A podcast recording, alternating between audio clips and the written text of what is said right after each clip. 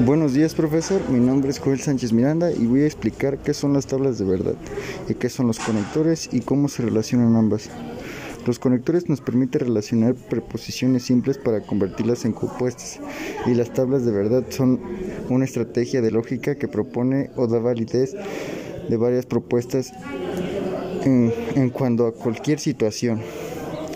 Y el cómo se relacionan es como son es que son arreglos que nos permiten tener valores de verdad de una preposición compuesta a partir de valores de las preposiciones simples. A continuación daré unos ejemplos. En negación, el agua no seca las flores.